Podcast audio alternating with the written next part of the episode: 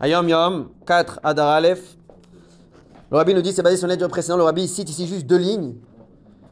C'est une longue lettre qui explique que lorsqu'une personne veut, veut rentrer en profondeur dans la compréhension d'un sujet, particulièrement lorsque c'est la Torah, donc quand il s'agit ici d'être un Kéli pour la Elokut pour la divinité, il dit ça demande une préparation à deux niveaux. D'abord une Yegiat Bassar, si on traduit littéralement, ça veut dire un effort qui est lié au corps.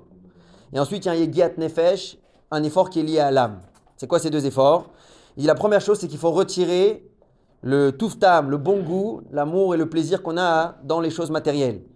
Pourquoi? Parce qu'une personne qui, est plongée dans les sujets, dans, les plaisirs du monde matériel, même si c'est quelqu'un qui a un potentiel intellectuel et intelligent, il n'arrivera pas à rentrer en profondeur jusqu'au bout des choses. Il va comprendre, il va comprendre superficiellement, mais dès qu'on va rentrer, on va rentrer trop en profondeur, dès que ça va être trop amok, il y aura trop de choses, il va se perdre.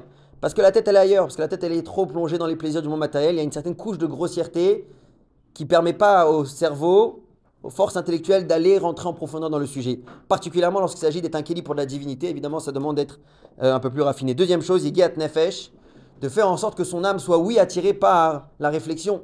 Quelqu'un qui le fait parce qu'il faut, parce qu'il est obligé, il va faire le strict minimum. Donc il va toujours s'arrêter à, la, compréhension superficielle euh, des choses et il ne va jamais être un kéli pour comprendre la Torah ou un sujet quelconque. Il dit particulièrement la Torah, mais un sujet quelconque en profondeur. Donc d'un côté, créer en lui un, peu un, être désintéressé des plaisirs du monde et réveiller en lui un plaisir et une attirance vers les mousses de manière générale et particulièrement pour la pour la divinité.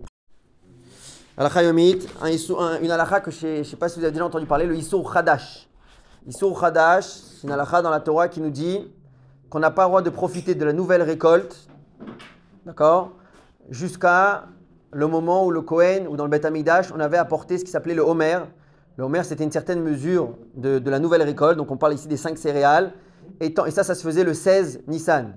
Tant que le Kohen, tant que dans le Beth Amikdash, on n'avait pas apporté au Misbah, on n'avait pas apporté au, au, Beth Amikdash ce Homer-là, toute la nouvelle récolte, même si on l'avait déjà ramassé, même si on avait éventuellement peut-être déjà fait de la farine, ce qui est normalement pas le top, mais si quelqu'un l'avait fait, il n'avait pas le droit d'en profiter, pas le droit d'en consommer en tout cas. Aujourd'hui, où il n'y a plus Beth Amidash, la halakha reste la même, mais c'est juste le Etzem, le jour même, le 16 Nissan, qui autorise la récolte à être consommée. Mais jusqu'au 16 Nissan, on n'aura pas le droit de consommer, de profiter de cette nouvelle récolte. C'est pour ça que des fois, dans certaines Théoudot Kashrut, vous verrez sur un paquet de gâteaux ou sur un paquet de matzot, c'est marqué Kemach Yashan, de la farine ancienne. Il y a un qui ne connaît pas il dit pourquoi ils vont me dire que c'est l'ancienne farine? Je veux de la nouvelle farine, je veux pas quelque chose d'ancien, de vieux. Il est en train de te dire qu'ils ont été macpides, évidemment, pour que ce soit caché, hein, d'utiliser de la farine de l'année d'avant et pas de la nouvelle récolte, puisque les matzot, forcément, par exemple, elles sont faites avant le 16 Nissan, elles sont faites bien, bien à l'avance. Donc ils disent on a utilisé des matzot de la farine de l'année d'avant et pas de la nouvelle.